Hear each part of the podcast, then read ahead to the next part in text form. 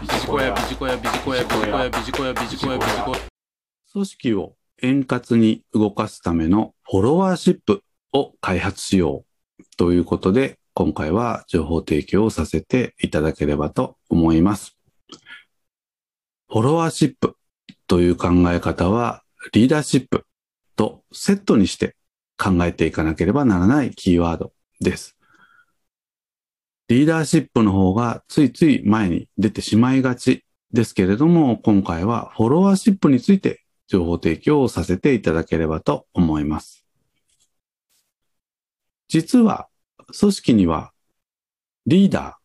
ー以上にフォロワーが求められます。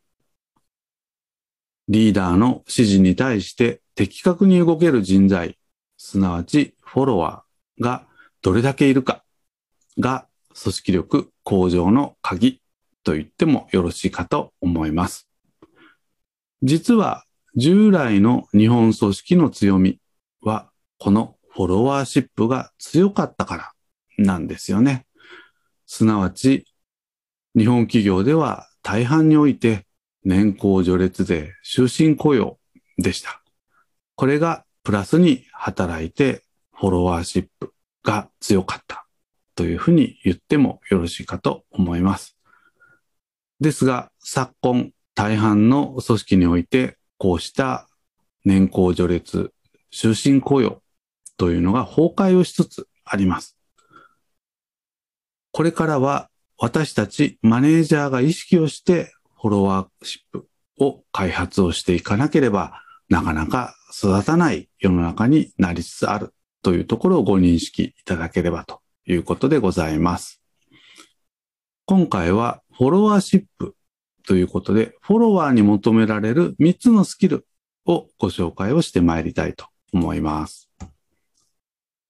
まず1つ目ですけれども、バイタリティです。バイタリティというのは何かと言いますと、粘り強くやり遂げる力というふうに言ってもよろしいかもしれません。別の言葉で言うと、成果執着性もこのバイタリティを言い換えた言葉ということでご理解いただいてもよろしいかもしれません。そして二つ目ですけれども、理解力です。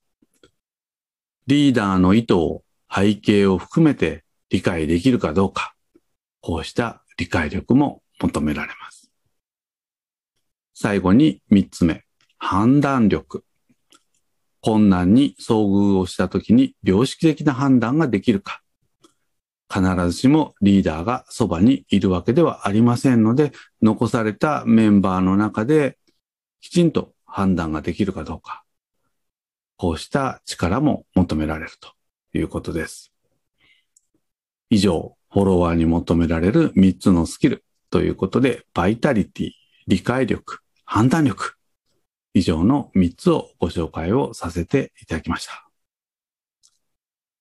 繰り返しになりますけれども、リーダーシップが機能をしていくためには、このフォロワーシップがセットになって欠かせません。ぜひ私たちマネージャーとしてこのフォロワーシップを開発をしていきましょう。以上、